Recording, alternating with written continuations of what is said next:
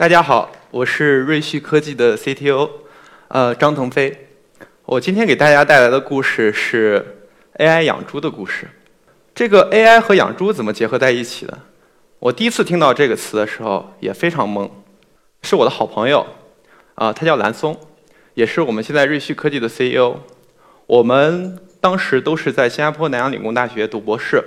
他忽然有一天找找我说：“飞哥啊，你要不要考虑加入我们，来一块 AI 养猪？”我当时就很好奇这个事情啊，因为我自身的专业是叫地球物理专业，一个比较小众的专业。那地球物理呢，我们的命运呢都是征服星辰大海，呃，怎么就跟养猪扯上了？我就想他怎么想的。这是我做的一个日耳识别和追踪系统。那么日耳呢是太阳喷发出来的。高温的气流、炽热的气流在边缘，它高达几万公里。那我们通过一个算法来自动识别和追踪这件事儿，这个和猪没什么关系。那这是我做的另一个项目，是用 GPS 去观看天气。那 GPS 大家是知道的，大家手机里面都有。但是呢，当 GPS 的卫星信号呢穿过大气层的时候，它会有不到一纳秒的延迟。那就是通过这不到一纳秒的延迟呢，我可以知道当地的气流、空气等等各方面的状况，并且在我研究的地区，就是印度尼西亚的苏门答腊岛，我把它和印度洋季风联系在一起，这也和猪没什么关系。那可能啊，我这个朋友比较误会我的地方呢，他就是认为我是一个程序员。创业圈有句话叫做“万事俱备，就差一个程序员了”。我很爱编程，还出版过两本书。不过呢，我做过这个面向过程的编程，做过面向对象的编程，没做过面向猪的编程。我的朋友觉得没法说服我，他用激将法：“飞哥，你是不是怕了猪？”我说：“不是啊，开玩笑，我也是养过动物的。这是我养过的最大型的哺乳动物，一只仓鼠。”那我吃了这个激将法，就到了猪场。其实当时心情还是挺忐忑的。进的第一个房间呢，就是像这样一个房间。进去之后呢，也没明白怎么回事儿。这上面的这个喷气筒开始喷气，然后这个红光灯开始亮，一闪一闪，给人感觉呢是进了毒气室。呃，其实它这个是雾化消毒，啊，是一个正常的生物防控手段。猪场人其实是带菌体，因为这个猪场大概有一万六千头母猪吧。我如果把任何的一个病毒带进去的话，都可能是一个生化灾难。那换句话说，猪是嫌弃我有点脏。那这是我那天洗澡，我所有的衣服从外衣到内裤全锁在了柜子里，不能进场。洗完澡之后，我在隔离的生活区里边待了四十八个小时。这四十八个小时呢，是为了检测，看一下啊，等检测结果出来，看我的病毒检测，包括健康检测是不是可以通过。随后呢，我终于见到了猪。啊，这个猪场整个棚有三百多米长，大家可以想象三百多米长的一个棚子，然后大概有四五十米宽，然后下面一个棚舍下面，整个连贯的棚舍下面有一千到两千头的母猪，每个母猪呢就待在这么一个小隔间，因为它们都是待胎的母猪，为了防止它们动胎气。那另一个呢是有非常好的自动投喂系统，上面的这些料叫做料线，然后同时它们有管道。会把饲料运在这里，等到放料的时候呢，是同时放。然后你想，那一万头母猪就万猪耸动。但是呢，这个料线呢，其实它是很常见的一个东西了。猪吃的饲料呢，它是玉米和豆粕的混合的颗粒状，有点像咖啡豆。那我也研究了，就是星巴克的烘焙工坊，大家应该能看到上面会有用咖啡豆的管道，其实是同款。另外呢，大家看这个地板。其实这个地板呢，上面有些缝隙，然后他们很专业，叫做漏粪板。呃，漏粪板呢，就是这些污物呢，它会从这个缝隙里漏下去，下面呢有二十四小时一直在运转的刮粪机把污物带走，所以现场是没有任何污物堆积如山的这种情况。另外呢，恒温恒湿，如果恒温恒湿做不到呢，就有可能细菌大量的繁殖，对猪的健康生长造成影响。那还有一个是新风系统，其实这个场地里的。气味呢？大家可以想象一下，还是比较美妙的。一个是臭，另外一个是氨气含量非常足，所以你的眼睛呢会不自觉的流泪。呃，那么但是呢，经过这样新风系统的这样一些处理，在猪场外是闻不到什么臭气的。那当时这个厂长告诉我说啊，这个猪场呢投资超过了一个亿。我当时心想，就是这么多钱，那这样的话，甭管是什么 AI 养猪、高科技养猪，他们肯定会买单。不是有句话说嘛，就是站在风口上，猪也能飞。所以呢，我就决定加入到这个传业团队来去做 AI 养猪这件事。那么我们解决的第一个问题是什么呢？是给猪测温。呃，体温对生物体的重要性大家都明白，大家发烧或什么第一反应是量个体温吧。呃，猪场也有温度计，但是猪场的温度计呢是测量的方式就是插肛门，大家可以感觉一下这个体验，猪也不是很喜欢，人也嫌麻烦，所以呢，除非看到这个猪采食量减小或者它的行为有些异常，工人才会做这个操作，但这样的话就错过了很多免疫的早期。就有可能造成病死率高。那如果你测温测得好呢，病死率就降下来了。另一件事呢是产子，猪场母猪给小猪产子这件事儿，配种产子这件事儿呢是所有养殖的开端。但是产子这件事上，中国做的并不好。中国和西方的产子数每年一头母猪啊能差大概十头，那十头是怎样概念？大概三千块人民币。中国每养一头母猪。就比丹麦、荷兰这样的国家少赚了这么多钱，问题在哪呢？问题在于查情的过程，中国的人工经验各方面都做得不够好。但是呢，通过体温是可以看到母猪是不是在排卵，那么就可以更好的查清配种。那所以说产子数也可以提高。我们当时就想，那这样的问题，原来的测温不方便，我们能不能给猪戴一个手环？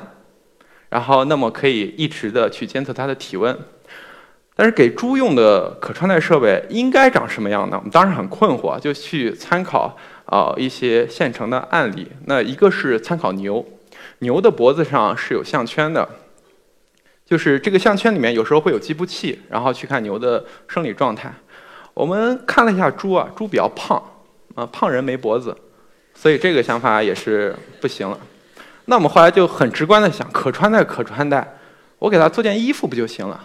呃，在婴儿那里是有这样的产品的，就是呃婴儿的，你去看他有的小衣服或者被单里边会嵌一个温度计，然后这样的话妈妈就知道这个婴儿的身体状况。我们想给猪穿个马甲，然后把我们的温度传感器放在这个马甲里。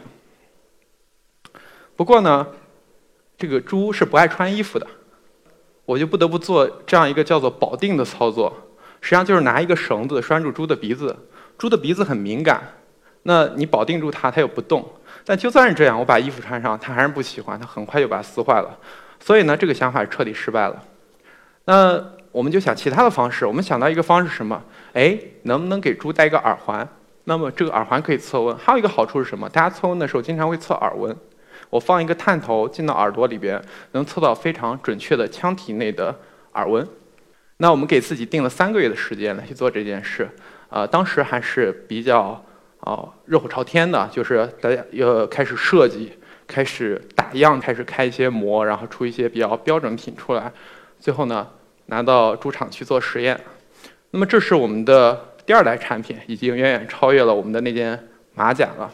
那它的。本体部分呢，就是会戴在耳朵耳扇上，它的探头部分呢会深入到耳道。我们戴上之后，猪基本上就甩了两下头掉了，回来就不放弃。三个月算什么？我们六个月解决这个问题。我们又做了我们的下一代产品，你看大家看这个样子很漂亮，马卡龙形。我们接受了第一代的一个失败的一个经验，把探头部分做了一些明显的改动，让它材质变得更适合佩戴。但是呢，同样的命运。然后我们做了再往下一代，这一代呢，这个软硬适中，它的头部呢软硬适中，戴是能戴上去，但是呢还是有问题，就是它的信号呢传不出来，因为它是戴在猪身上的，必须有无线电。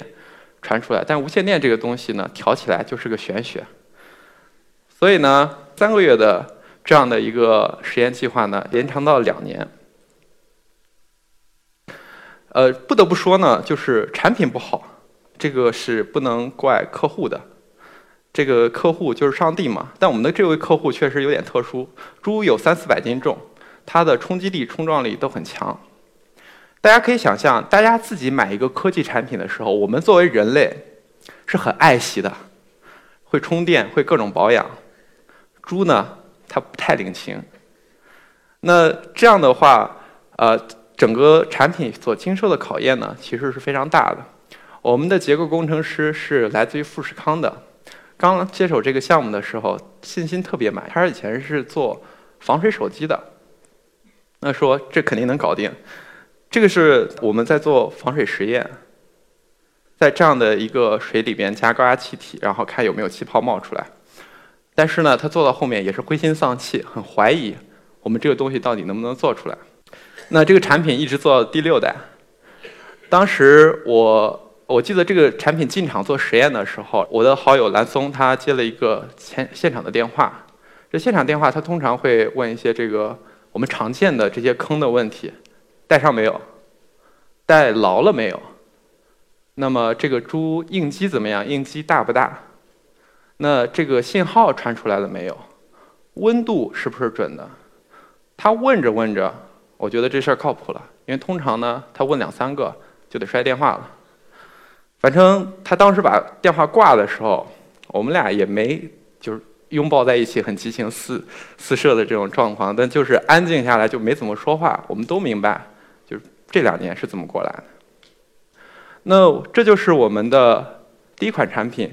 就是我们称它为电子医生，它是全球的第一款，也是到现在唯一一款可以精准测温的猪只可穿戴产品。这是这里显示了我们测到的温度和直肠我们说的传统的这样测温方式的温差是小于零点一三摄氏度的，这是非常难获得的一个结果。为什么呢？因为外面随便一阵风、一阵温度的变化都有可能带来干扰。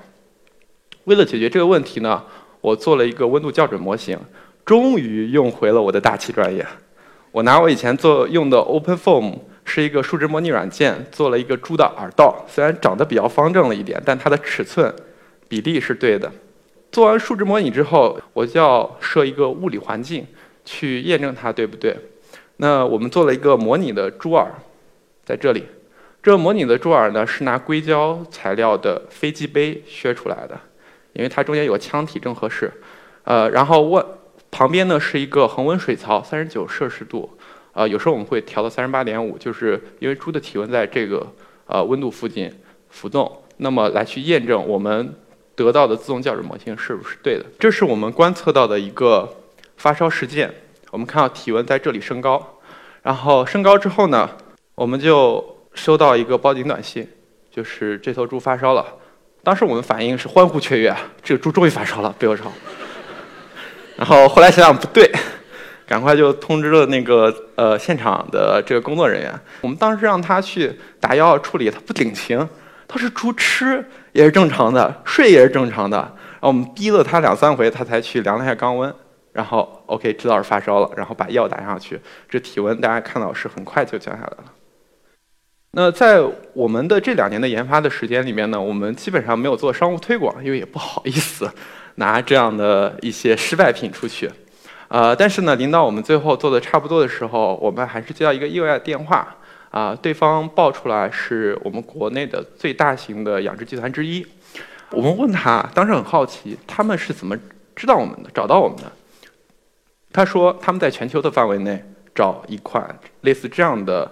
产品来去解决他们的兽医问题，呃，但是呢，他们在国内找不到，他们就去找国外的供应商。丹麦的供应商说：“我好像没听过这样的产品，但是好像有家新加坡的公司在做这样一个产品。”因为我们的创业团队呢是从新加坡成立的，那其实就是我们的，所以这个行业呢对科技的接受度并不是那么低的。那也经过这两年的时间呢，我也渐渐认识到中国的养猪市场。中国是全球第一大猪肉消费国，也是全球第一大猪肉的呃生产国。整个猪肉产业再加上它的外围呢，市值有三万亿，而猪肉直接相关的产业有一点四万亿。一点四万亿是个什么概念呢？是智能手机市场的两到三倍。那中国每年出栏的猪有六点九亿头，也就是说每年有六点九亿头小猪出生。呃，中国人每年每个人要吃掉半头猪。那在北京啊、上海这些比较富裕的地方，因为大家有钱要吃肉，那可能每人每年就要吃掉一头猪。中国最大的养殖企业叫做温氏，是广东的一家企业，它每年的出栏量是一千九百万头。一千九百万头呢，我们根据我们计算，上北京有两千多万人口，也就是说一千九百万头还不够北京一个城市的消费。这就是中国的市场规模。但是呢，一千九百万头猪可是非常大的一个数字啊！我们在场的观众可能今天有五百个人，那实际上够吃四万年，从上一个冰期吃到下一个冰期。一千九百万头活体的管理又是非常难的一件事。温氏集团是什么样的一个地位？它是中国第一，世界第二。而随着它的发展，它会在近两年内成为人类历史上最多的管理动物个体的这样一家公司。但是大家知道，管工业品容易，管动物是很难的。你如果不信的话，养四条狗试试。我们来看一个简单的问题，就是怎么数猪的问题。如果你只只养了两三头猪，相信我，数猪这个事儿不是什么难事儿，你天天盯着呢。但是随着你养的数目增多，就变难了。为什么呢？一个是猪会生老病死，然后第二个呢是这个猪有时候会叠在一起，不容易数。第三个更难的是什么呢？你当你的养殖规模超过了一百头、一千头、一万头的时候，你必须雇人来养，而人呢会瞒报虚报，所以呢，随着数目的增加，规模化养殖集团它的效率是会降低的。那我们当时就想，怎么用一种方式、科技的手段来让随着规模的增加，它的效率不降低呢？我们想到的是交通摄像头，它去拍。车拍人去数这个数字，规模增加了，也无非是增加一个摄像头。那我们就很开心的试验一下这个想法，在猪场天花板的顶棚上安装了俯拍的摄像头，因为它安装在天花板的顶头，所以我们很开心的把这个产品命名为天棚系统。那这就是天棚系统的界面，这里边用的是一些最新的 AI 技术，比如说深度神经网络等等的，但这些。呃，技术的应用并不罕见。我们很简单的就可以通过识别和累加实现解决盘点的问题。这个系统呢，还提供了轮廓的提取，并可以通过轮廓来获得猪只的体型和体重。那说到体重呢，其实也是猪场的一个难点，就是怎么给猪称体重。现在的传统的称重方式呢，都是用秤，人必须把猪赶上秤，再把猪赶下来。整个过程呢是非常混乱的。猪还有一个毛病，就是它的天性。猪的性格是比较胆小的，它遇到威胁的时候，它的第一反应不是往前，你接着赶，是往后退。那所以说你越赶越乱。所以呢，赶猪其实是一个猪场里边特别难的技术活。赶猪人是按提成收钱的，因此呢，我们通过天棚系统呢，就解决了这样一个测重的问题。我们的测重准确率达到百分之九十五以上，也是解决了这样一个规模场的。一个关键数据指标的录入问题。此外呢，我们的天棚还可以提供一些其他的功能，比如说看这个猪有没有走啊，有没有吃东西啊，呃，有没有开不开心？哦，不好意思，开不开心可能没有，但是呢，能看它是不是在打架。那这样一个东西呢，它并不是一个纯粹的展示啊。我们来想象温氏集团，还是回到这样一个例子，它有六万家养殖户。那每一个技术服务员要覆盖的服务半径呢是四十公里，这样一个技术服务员，他每天花大量的时间在路上。但是现在呢，我们就是给他提供了一个二十四小时的护工，他坐在办公室里边就可以把更多的时间花在安心养猪上。那也是因为这样一个原因呢，我们的产品获得了温氏集团前董事长温鹏程先生的认可，他已经退休了。他出来说，他认为瑞旭做的东西呢是代表产，呃，整个产业的一个未来。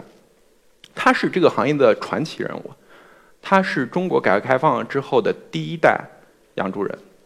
他带着乐竹的几位村民开始办合作社，一直到今天发展出一家市值千亿以上的上市公司。这个行业是不乏探路人的，我们做的无非是做第二代、第三代的探路。但是呢，话说回来。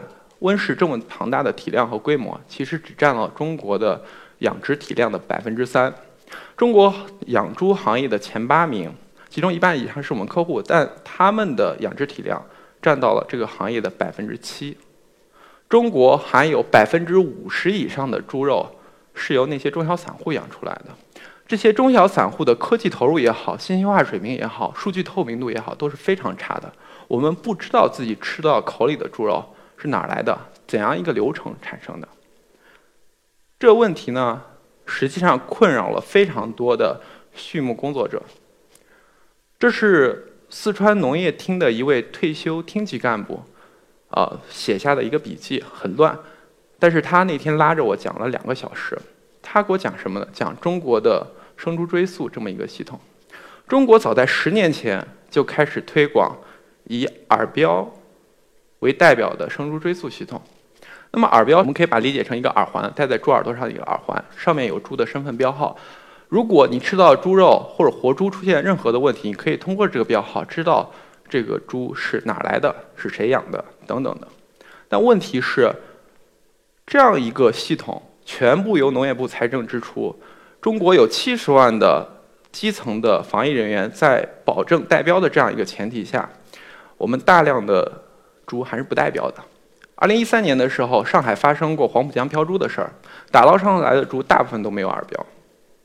不带耳标有好处啊。我们举一个例子，对于农户。就是骗保的问题，呃，我们去想，就是这个猪，他买一千头猪，但是他只买一百份保险。等到哪头猪死了的时候，他又拉这个猪说那是他一百头投保中的一头，他省了九百份的保费。我们就想这个问题在哪里？在于其实这个耳标是发到农户手里边，让农户去戴的，因为地里很分散，不可能派人一家一家的去戴。但是问题是发下去之后，农户不带，国家规定说出栏前三个月带，我不带，等到要出栏的时候我再带上，我挑好的带上，那那些不好的去哪儿了，就不知道。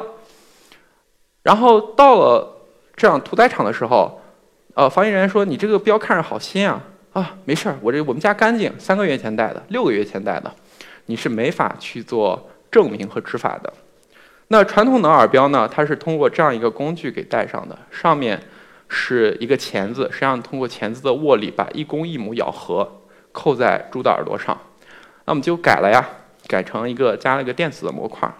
这个电子的模块能提供一条信息，包含了是谁，在什么时间，在什么地方，是真的代标还是假的代标，以及这个标号是什么。这里边用了一些 AI 技术。比如说去识别这个标号是什么样一个标号，比如说去看真假代标所用的动作识别，但都是非常基础的一些 AI 技术。但是呢，我们认为已经足够把这个行业管得死死的。这是一家四川的小型养殖场，这个养殖场呃养的母猪规模应该只有几十头。我们就在这里去做推广代标的这样一件事情。这个背景里啊，站着一位大概五十多岁的老人。他整个过程中呢，一直跟着我们，给我们递烟，然后我们心想，啊，这个老板太奸诈了，想拖延我们，这不行，赶快代表代完标走人。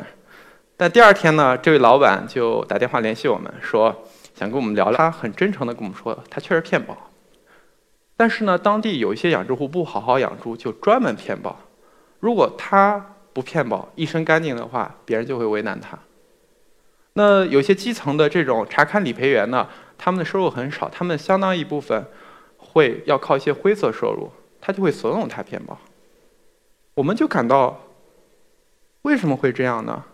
他是真正爱猪的人，对于他来说，养猪呢是唯一的生活途径，但他面临太多太多的困难，他经济并没有那么宽裕，他理赔的时候会遇到各种各样的刁难，该赔的不赔，不该赔的多赔乱赔，那借钱更是难。从一个小猪仔养成两三百斤可以出来要六个月，六个月的时间，他的钱垫付都是由他自己付的。但是当他去银行贷款的时候，说：“银他手里面有的资产是什么？作为抵押资产什么？就是活猪啊。”银行有句话叫“家产百万，带毛的不算”，活猪是没办法作为标的物的。我们想改变这个局面，那我们做最直接的，把数据开放给政府，帮助这家养户。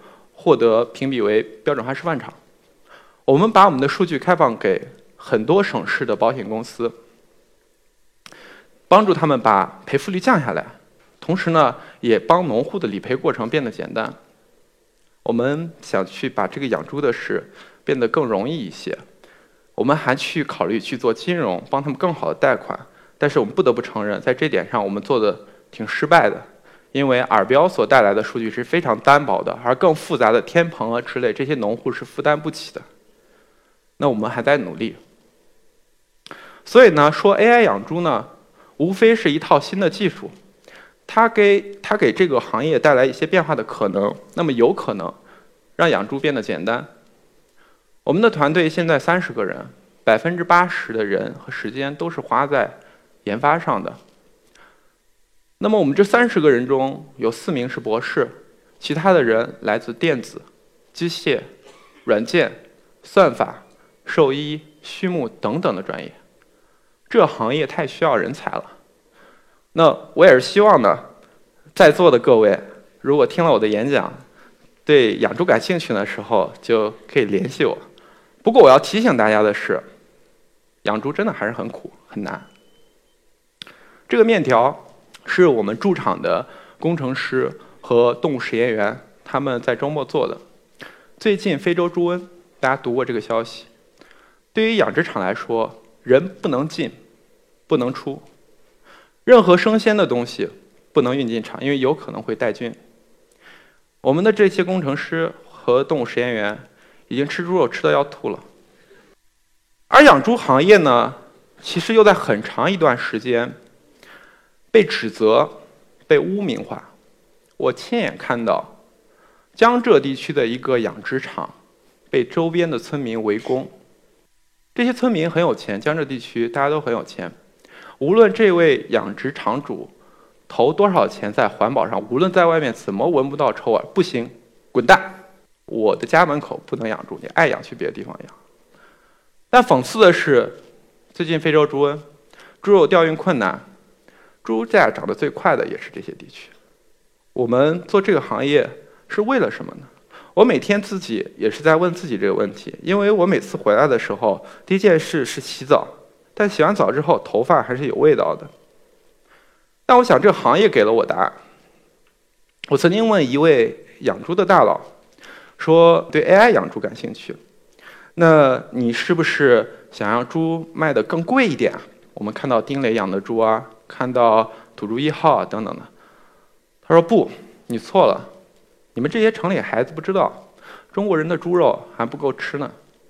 这位行业大佬九十年代开始养猪，他放弃了城里的很体面的兽医的工作，到现在身家百亿，但他解决的还是一个基础问题。